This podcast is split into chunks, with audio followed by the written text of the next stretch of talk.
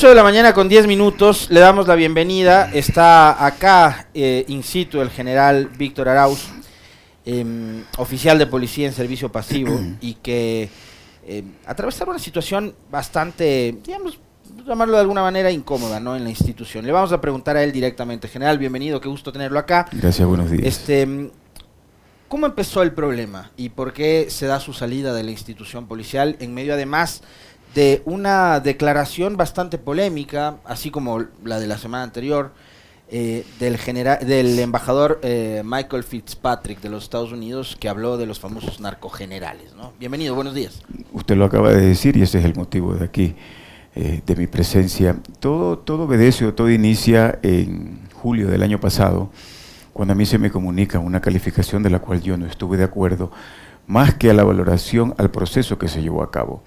Por lo tanto, yo presenté mis reclamos, al ver que no eran debidamente atendidos, presenté un amparo constitucional a esa calificación, insisto, al proceso que se dio, porque lo que estaba yo cuestionando era la ilegalidad con la cual se llevó a cabo. Constitucionalmente me dieron la razón. Ah, perdón, previo a esto, pues me dan la salida de la institución, me dan la baja en agosto del año pasado. Y en eh, diciembre del año pasado, luego de todo el proceso, me dan la razón y constitucionalmente yo soy reintegrado a la institución. Eso quise decir que yo, todos los elementos y todas las pruebas que presenté, eh, demostraron que se cometió una ilegalidad, por eso me integré a la institución indiscutiblemente pues por situaciones de índole personal. Yo no era incómodo, mi manera de, ver las cosas dentro de la institución, de cómo tenía que manejarse el tema de la seguridad, etcétera, etcétera, simplemente era incómodo y tuvieron todos los argumentos, los elementos para sacarme la institución. Aquí pasa la novela a un segundo capítulo que es el que más me preocupa a mí. Porque mi salida de la institución, perfecto, y algún rato tenía que salir, por tiempo de servicio, por lo que sea. Lo que yo cuestioné era la forma y la legalidad, y de la cual me dieron la razón. ¿Cuántos años de servicio había tenido? 36 años. Pero de allí a que una semana después el embajador haga declaraciones tan delicadas, indicando de que hay narcos generales en la Policía Nacional, sin dar nombres, y que al día siguiente solo a mí se me cita a la embajada y que mediáticamente yo reciba la censura pública porque fue público el rato que ingresé a la embajada aclarando un detalle. Yo trabajé con la embajada americana, yo hice trabajo con la embajada, sé cómo trabajan ellos. ¿Usted cree que si yo hubiera tenido algo que ver, yo me acercaba a la embajada? Tranquilamente no sale de ahí, señora. Simplemente aplicaban sus leyes y aplicaban y ponían en marcha cualquier denuncia o cualquier investigación que yo hubiera tenido allá en Estados Unidos. ¿Por qué pasó eso entonces eh, en ese tiempo? ¿Por qué coincidieron esos dos hechos a su criterio? Bueno, simplemente porque la razón y la ley me dieron a mí, en este caso, perdón la redundancia, la razón. Y obviamente, pues quien estaba al mando de la institución tuvo que inventarse o tuvo que trafraguar algún complot para dejar sin piso, obviamente, lo que legalmente se me estaba midando y buscar un escándalo y buscar un show para desacreditarme y que obviamente pues yo no tenga el respaldo ni la confianza, en este caso política, por parte del presidente, que simplemente den trámite a la salida de mi institución. Esto quiere decir que eh, lo que pasó con usted fue político, o sea, digo, cuando yo me pongo a pensar en cómo se lleva adelante los procesos de ascenso de una institución jerárquica como la policía, estoy pensando en esos grados tienen que hacer cursos en esos grados en esos grados el tema de los méritos cuenta pero indiscutiblemente la última decisión es política. Es política. Y quién politizó su caso general en este caso la excomandante general quiero ser muy puntual a quien yo estoy a quien le estoy siguiendo yo una demanda eh, yo presenté una denuncia. No lo dije eh, públicamente ni lancé por lanzar declaraciones al aire. Hay una demanda que consta y que se está siguiendo el proceso de investigación en fiscalía justamente por la falsificación ideológica de documentos y por la ilegalidad con la que se dio mi ascenso. Como le digo, el resto ya fueron pues cosas que nadie las tenía previsto y que eh, durante un año yo he venido reclamando, he venido sosteniendo de que las declaraciones del embajador son completamente falsas. No lo digo yo, aquí está el examen de Contraloría que me realiza, y examen que fue pedido por mi persona, porque hay una cronología. El 13 dice que hay narcos generales del embajador, el 14 a mí me citan a la embajada y inmediatamente yo pido que me hagan un examen de Contraloría. Y durante todo un año he tenido las respuestas de Fiscalía donde el general Víctor Arauz no está siendo investigado consta como denunciante y entre, entre ellas las denuncias que yo le presenté al excomandante general Varela. ¿Y usted pidió que la Contraloría haga una auditoría sobre sus bienes? Por supuesto, es que, a ver, es, la institución máxima de control en el Estado y la Fiscalía es la institución máxima de, encargada de investigar. Y son esas dos instituciones las que me están dando a mí la razón. Y yo hasta este momento sigo pidiéndole al señor embajador que presente las pruebas de algo tan delicado que denunció y que no ha habido sustento. ¿Cuál, cuál cree usted? A ver, eh, menciona el nombre de la excomandante Tania Varela. Eh, ¿Cuál eh, habría sido el afán de la excomandante de politizar su tema y de llevar esto a que a usted le den la baja? Bueno, porque no me quería en la institución, está claro, no me quería en la institución. ¿Era una bronca personal de ella o, iba más allá? Hablar de situaciones internas en la institución de pronto sería, eh, no, sería este el momento, porque yo lo que quiero en este momento es darle fuerzas y darle peso a las declaraciones que dio el señor embajador, al silencio que ha tenido el señor presidente. Permítame decirlo, o sea, yo tengo entendido que hay normas internacionales que no permiten que un funcionario extranjero se inmiscuya en las situaciones políticas internas del país. Por una cuestión de soberanía. El embajador lo hace todos los días y no tenemos un, no tenemos un presidente que diga, oye, un momentito, ¿dónde está la Cancillería, por favor? La Cancillería era la llamada de llamar a consulta al embajador y decirle, sustente sus declaraciones. Por favor, el embajador no es Dios como para que venga aquí a, a, santiguar y a decir lo que yo digo es palabra santa y nadie me lo puede cuestionar. Eso causó mucho daño, Alexis. Y por eso es que yo estoy aquí y no descansaré hasta que la verdad salga a la luz. En la justicia común he presentado yo las, eh, las demandas eh, necesarias para que se investigue. Por ende también me acogeré yo a mi derecho, a todas las normas e instancias legales para que el daño moral que se me causó fuera ser reparado. Ha pasado un año, em, general, ha pasado un año desde que el embajador Fitzpatrick hiciera esa declaración y usted bien ha dicho no ha habido ningún pronunciamiento por parte del jefe de Estado eh, ni tampoco de ningún representante de organismo que maneje la política internacional del Ecuador como Cancillería. Y justo un año después, el embajador Fitzpatrick vuelve a hacer una declaración muy polémica que compromete ya no únicamente a la policía, como fue en diciembre del 21, sino al sistema judicial del Ecuador. Él ya habló en el 21 de los narcogenerales, ahora ha dicho que los jueces están corrompidos por el narcotráfico y de tales, ¿no? Em, el problema es que ni la justicia, ni el gobierno, ni ninguna otra institución ha hecho un pronunciamiento sobre este tema. Primero porque se trata, como usted bien decía, de un embajador extranjero que por muy potencia mundial que sea los Estados Unidos, no puede venir a, Ecuador o a cualquier otro país a empezar a lanzar acusaciones de tal calibre sin una eh, sin, pruebas, sin algo que sustente dichas acusaciones. Pero lo otro y lo que avergüenza es justamente lo que usted mencionaba, general, y es el hecho de que no hay ninguna autoridad en el país que se atreva a preguntarle o al menos cuestionarle al embajador sobre el origen de esas declaraciones. El tema de los narcogenerales, y usted que conoce muy bien la institución, ¿qué pasó? ¿Qué pasa? ¿Qué debería suceder con aquello? Puntualmente con la denuncia del embajador, por supuesto, que la fiscalía haya investigado. Pero no movió un dedo. a ver, es un tema tan, tan tan complejo, pues de oficio una denuncia pública de esa de, esa magnitud, lo mínimo que tenía que haber hecho la fiscalía empezar una investigación y no lo hizo. Yo, como le digo, he pedido a la Fiscalía General del Estado, yo pedí que se abra una investigación, recuerdo ahora, pedí que se haga una investigación en base a las declaraciones del embajador y no hizo nada. Y durante un año, lo único que he simplemente recibido la respuesta de que el general Arauz no ha sido investigado. Como le digo, es un tema sumamente complejo, sumamente delicado. Lamentablemente el tema se volvió político. Yo particularmente pienso que las declaraciones que hace el embajador y que nos llama la atención a todos nosotros como ecuatorianos que estamos solos, estamos abandonados. Por Dios, puede venir cualquier persona y tildarnos de lo que sea. La imagen del país ha sido manchada internacionalmente. Y quien tenga, como dice el refrán, rabo de paja y no reclame y no, defienda su honor es problema de cada cual. Pero yo particularmente lo estoy defendiendo. Yo particularmente le pido al señor embajador, una vez más, antes de que se vaya y termine su misión, presente las pruebas como hombre de bien. ¿Sí? Yo voy a pedir ahora, ahora, con todas las pruebas que tengo a través de Cancillería, una reunión con el señor embajador. Seguramente no me dio oídos, pero que quede constancia. Y presentar de alguna manera mi reclamo a la, a la Cancillería de por qué no he hecho nada no es no, no, no por defender el, honor de Víctor Arauz, simplemente por aclarar semejantes denuncias. La Cancillería tenía que haber reaccionado hace tiempo, Alexis, y no lo ha hecho.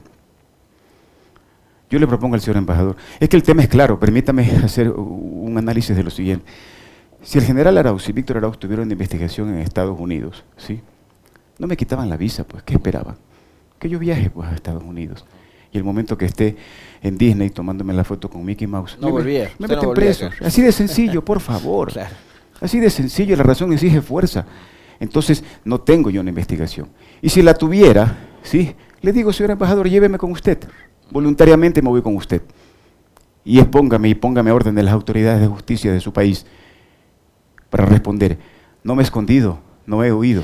Usted, Por lo tanto, permítame terminar la idea. Yo no tengo ninguna investigación allá. Todo fue aquí, producto de una mala información, aclaro. También hay que darle no, el, eh, el derecho a la duda de por qué actuó así el embajador. Fue una mala información, fue una calumnia la que hicieron conmigo. Y el embajador obviamente actuó en base a una información de una institución respetable, como presumo que fue la policía que le dio, porque a mí cuando me retiraron la visa me dijeron por información proporcionada a nuestro gobierno. 24 horas antes denuncia de narcogenerales. ¿Quién investiga narcotráfico? No lo hace ni el MIES, ni la Secretaría de Riesgo, ni el Ministerio de Vivienda, lo hace la Policía Nacional.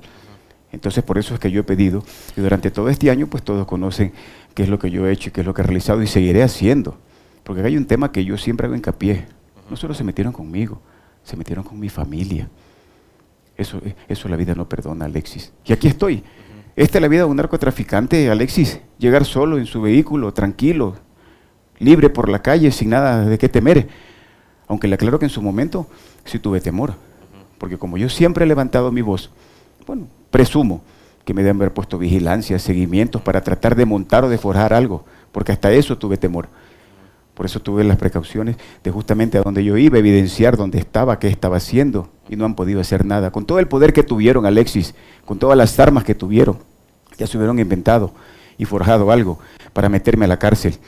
Porque dentro del proceso también hay un tema que es muy importante, ¿sí? ¿Qué es cuál? De un audio que surgió por ahí, que está dentro de un proceso en donde ordenaban que me metan preso. ¿Y quién daba esa orden? Bueno, ahí está un audio en fiscalía, se está investigando, están pidiendo las pericias del ¿En- caso. ¿En qué año? Ah, en este año. Este Hay un audio ahí donde una voz femenina ordena que me metan preso. Entonces esa persona fue a la asamblea, dio la declaración y dijo que eso este, este es un audio donde aceptaba que era la voz de ella, pero que estaba fuera de contexto. Entonces tendrá que decir ante la justicia bajo qué contexto dio esa orden, a quién se la dio. Llegué a estar preocupado. ¿Qué tal Alexis que yo hace 5 o 6 años en la calle me pagaban 10 tiros? ¿Qué era lo que iban a pensar? Respóndeme usted, ¿qué iban a decir? ¿De México lo mandaron a matar? Claro, que usted estaba metido en algún problema entre bandas. Ligeramente, Ahora, lo que me llama la atención es, a ver, usted acaba de decir algo que es, es- es tenaz, porque usted siendo general de policía, que la información eh, errada en su contra, en su contra, salga de la misma institución a la, cual, a la cual usted pertenecía y que esa información errada sea utilizada por el embajador para hacer la declaración que hizo, ya es una barbaridad. Ahora, eh, yo me imagino, y no solo por el caso suyo, sino por algunos otros casos, eh, incluso que tienen que ver con eh, procesos que han, han- han puesto en duda incluso el rol del Estado en materia de la defensa de los derechos humanos. Pero informes de inteligencia que tienen tales niveles de imprecisión y que salen de la policía, cualquier ecuatoriano o a cualquier ciudadano del mundo le deben Verá, preocupar. pues. yo creo ser una persona muy apropiada para opinar sobre eso, sí, pero no creo ser el más indicado en este momento, porque todo puede percibirse sonar a que estoy respirando por la herida. No, pero vea, lo, que, lo que le han hecho a usted, por ejemplo, Ya. le han hecho a gente como Olavini, que también salió un informe de inteligencia Bueno, mal hecho. No soy, quien te- no, soy, no, soy, no soy quien tiene que decirlo. Mm. Por eso están ustedes. Son periodistas formales, serios, investigativos, que tienen la obligación de, de, de hacer conocer a la ciudadanía. Pero casos- se ve que usted tenía muchos enemigos dentro de la institución. A ver, el, el tema sencillamente, yo llegué a ser general con todos los méritos del caso, del mundo. Durante tres años que fui general de distrito tuve las mejores calificaciones de los comandantes generales anteriores. Y en la última calificación, en el último proceso, se cogen de la única forma para no ascender. Como le digo, el tema fue que no me querían en la institución, yo tenía otra manera completamente diferente de pensar, por eso estoy presentando mis demandas, ¿sí? sobre referente a que se vulneraron mis derechos en ese proceso de calificación. No me querían en la institución, dice usted, general. Eh, Yo tenía una manera distinta de pensar. ¿En qué difería su forma de pensar, de ver la institución yo creo con que, respecto de yo, lo que pasa? yo creo que se necesita un poco más de firmeza para enfrentar la delincuencia. Está cogiendo mucho, mucha fuerza. ¿sí? Yo creo que todavía estamos a tiempo, todavía estamos a tiempo de que el Estado y que el gobierno sea un poco más firmes en las decisiones que tome para poder enfrentar la delincuencia, porque de seguir así vamos a perder la batalla. Usted formó parte de la institución durante 36, 36 años. años. En esos 36 años se incluyen los 10 años del, de la Revolución Ciudadana. 10 años en los que la policía tenía buenas calificaciones, en las que la lucha contra la delincuencia, la inseguridad en Ecuador eran reconocidas incluso por organismos internacionales como el BID y muchas otras, el, este, el FMI, el Banco Mundial y muchas otras instituciones eh, internacionales. ¿Qué marcó la diferencia en esa época en el manejo de la seguridad de lo que ha pasado en años posteriores? Bueno, indiscutiblemente que pasar por la tasa de homicidios, la, delincuencia en realidad eh, se disparó en los últimos tres años. Yo creo que había una decisión un poco más fuerte, ¿sí? Aquí, no, aquí mi discurso no es político, le habla... No, no, yo le pregunto técnicamente, usted era oficial de policía, yo no le estoy pidiendo un criterio político. Le hablo, porque no se malinterprete, le hablo técnicamente policía, además porque yo fui director de la DINASET, pues, casi cuatro años, la dirección encargada de investigar las muertes violentas, y conocimos de fondo cuál era de pronto el origen. Sí, efectivamente, ahorita la mayoría de los casos tiene que ver con... Eh, bandas entre delincuentes, eh, ajuste de cuentas, pero había un poco más de confianza por parte de la institución, había un poco más de respaldo por parte de la institución, sobre todo de sus jerarquías más altas, para que todas las unidades investigativas puedan realizar de mejor manera su trabajo y teníamos mucho más efectividad. Lo que yo voy, ¿por qué me salto acá? ¿Qué se puede pedir ahora? ¿Cómo se le puede pedir a mis subalternos que pongan esa mística, esa vocación de servicio a la institución, si dicen que existen narcos generales. Mancharon el nombre de la institución. Yo sí me permito hacer un cuestionamiento, ¿sí? Tuvimos un ex ministro del Interior general de la policía, ex comandante general. Tenemos un actual ministro del Interior, ex miembro de la institución. Yo le pregunto a mi general Carrillo, él se permitió decir textualmente, ya no hay narcos generales en la institución. ¿Qué quiere decir? Que cuando él estaba los hubo, ¿por qué no lo denunció? ¿Eso qué se quiere decir eso? ¿Por qué no tocaron este tema? ¿Por qué el actual ministro del Interior, el coronel Zapata, no se preocupa de limpiar el nombre de la institución? Tiene la oportunidad histórica de limpiar el nombre de la institución. ¿Por qué? ¿Porque no quieren contradecir al embajador? ¿Tienen miedo que le quiten la visa? ¿Por qué no tocan este tema que es tan importante, señor? Porque no es un tema de Víctor Arauz. Mancharon el nombre de la institución. Lesionaron la moral de la institución. Y en este momento, tanto la institución como el país y otros sistemas y otras eh, instituciones del Estado están en la mira pública porque se nos ofende, se nos calumnia con tanta facilidad. Repito, el que tenga rabo de paja que se mete debajo de la, de la mesa. Pero quien no, pues que salga y reclame y diga, por Dios, ¿por qué dicen esto? Usted ha traído hoy entre sus documentos su pasaporte. Sí. ¿La visa suya está revocada eh, por parte de la embajada? Esta es mi única sentencia, por eso cargo yo este documento siempre. Esta es mi única sentencia, sin razón y sin motivo.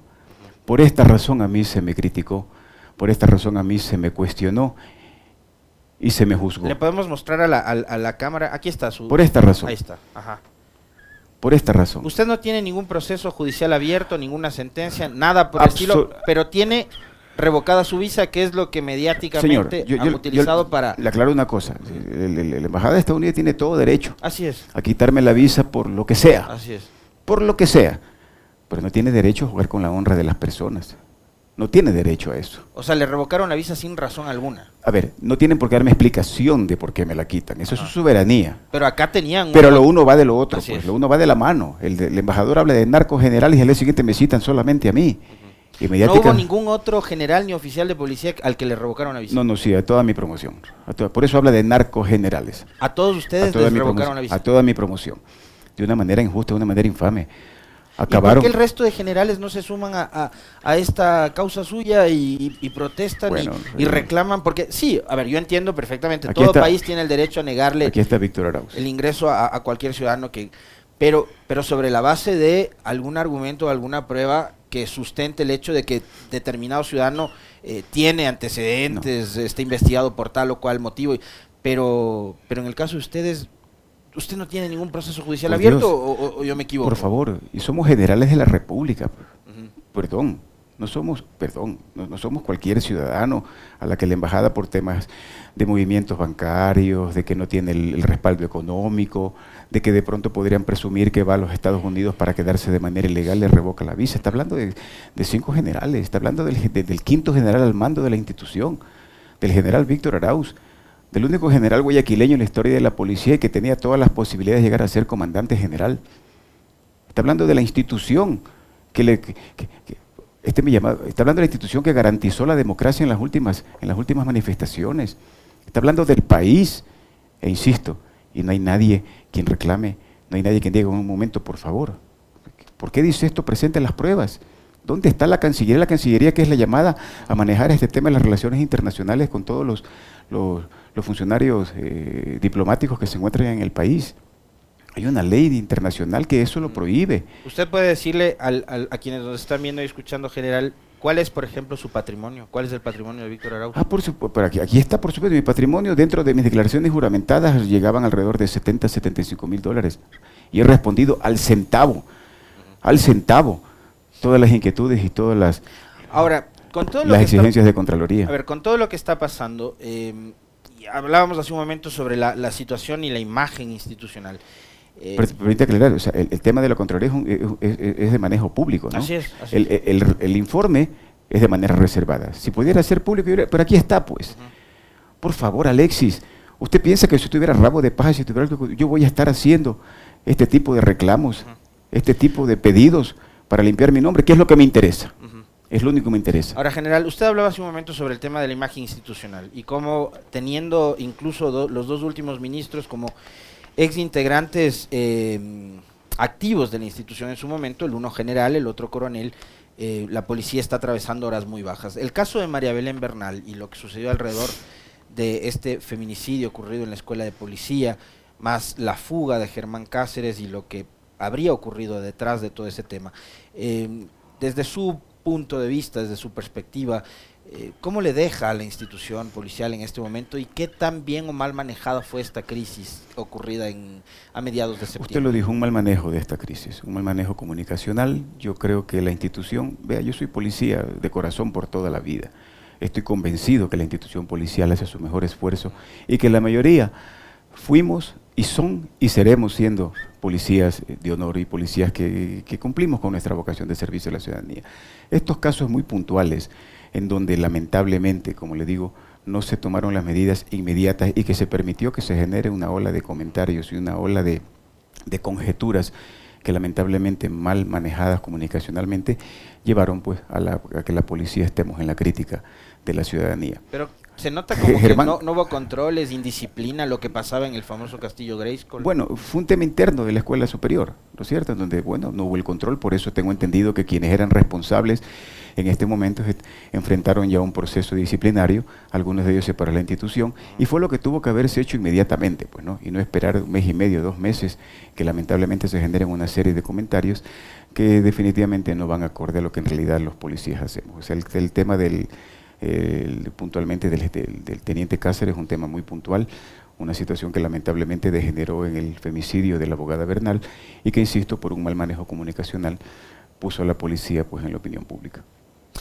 Finalmente, eh, general, porque se nos va terminando el, tiempo, quería preguntarle, eh, después de todo lo que usted ha tenido que, pasar, ¿no? Un infierno, Alexis. además, acompañado del linchamiento mediático. Un infierno, ¿no? Eh, la, la, la, baja de la institución, eh, la salida de la institución, eh, inesperada, me imagino, desde su punto de vista, por todo lo que ha sucedido y nos ha relatado el día de hoy, eh, más, digamos, la reacción de entidades como la Embajada estadounidense en Ecuador, que le revocó la visa y demás, y todo lo, y todo lo posterior. ¿Usted está emprendiendo algún tipo de acción de carácter judicial o no? Yo voy a hacer uso de mi derecho para, en mi país, con, con nuestras leyes, presentar las demandas y los juicios pertinentes para que quienes están inmersos en todo este complot, en todo el que respondan ante la justicia. Y me reservo también el derecho, y lo más probable es que lo haga, en cortes internacionales. ¿Qué tiempo durará eso? No lo sé. Esto es un tema de paciencia, este es un tema, como le digo, de, una lucha solo, íngrimo. Estoy luchando solo y no voy a desmayar. Y lo digo así, yo no tengo un partido político atrás que me respalde. Yo no tengo un, ¿Le interesa la política general? En absoluto, en lo absoluto, pero por alguien se, se le puede ocurrir ligeramente eh, decir algo. Sí, yo no tengo atrás un banco que me respalde económicamente. Estoy solo y seguiré luchando solo, como me puede ver, como llegué en este momento. Usted me vio cómo llegué, solo. ¿sí? Pero cuando se trata de defender el honor y, la honra de la, de la familia, uno no, uno, uno mide a quién se enfrenta. Permítame concluir. Repito, insisto, yo creo que el embajador fue mal informado. ¿sí? Lo más probable es que el embajador le comente sobre esta entrevista. Y le pido, señor embajador, aquí estoy, no me he ido. Rectifique, usted es un hombre de bien. Y como padre le pido algo, margine de esta equivocada decisión a mi familia. No la juzgue injustamente. Muchas gracias, Alexis. ¿Qué, ah, con, esto, con esto sí cierro. Ah, eh, sigamos, ¿no? Habló, de la familia. Si tuviéramos mucho tiempo. Hace un momento dijo, eh, se han pegado también con mi familia. Y ahora le está hablando eh, al embajador también a nombre de su familia. ¿Qué pasó con su familia? ¿Qué le hicieron? También le revocaron la visa. A mí me citaron para que vaya con todos los pasaportes de mi familia y me revocaron la visa. Fue un momento muy duro. Lo tengo grabado aquí. El momento que estampaban el sello renovando. A mi familia, ¿por qué? ¿Por qué? O sea, no entiendo le digo, sería un tema donde si algún rato quiere usted conversar, lo veríamos un poco más algo, pero aquí me encuentro, aquí estoy, al señor embajador, al señor presidente, al canciller, a las autoridades, a la ciudadanía. Aquí está el general Víctor Arauz, demostrando con pruebas, con documentos, que no es nada de lo que se lo acusó, y que aquí seguiré dando la cara, luchando por limpiar mi honra y la de mi familia. Le quiero agradecer infinitamente, general, por haber aceptado la invitación a este diálogo. Em, y explicarnos, hacernos un recuento de todo lo que ha sucedido en torno a su caso. Ha sido el general Víctor Arauz, em, oficial en servicio pasivo de la Policía Nacional, em, informándonos o dándonos a conocer que tomará acciones legales después de lo que ha ocurrido a partir de la baja eh, que le han dado en la institución. Gracias, general. Alexis, buenos días, gracias. 8 con 36, hacemos una breve pausa y volvemos de inmediato con Geraldine Guerra.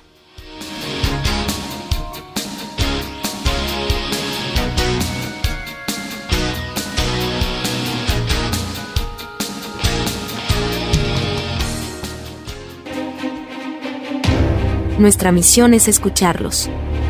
Nuestra misión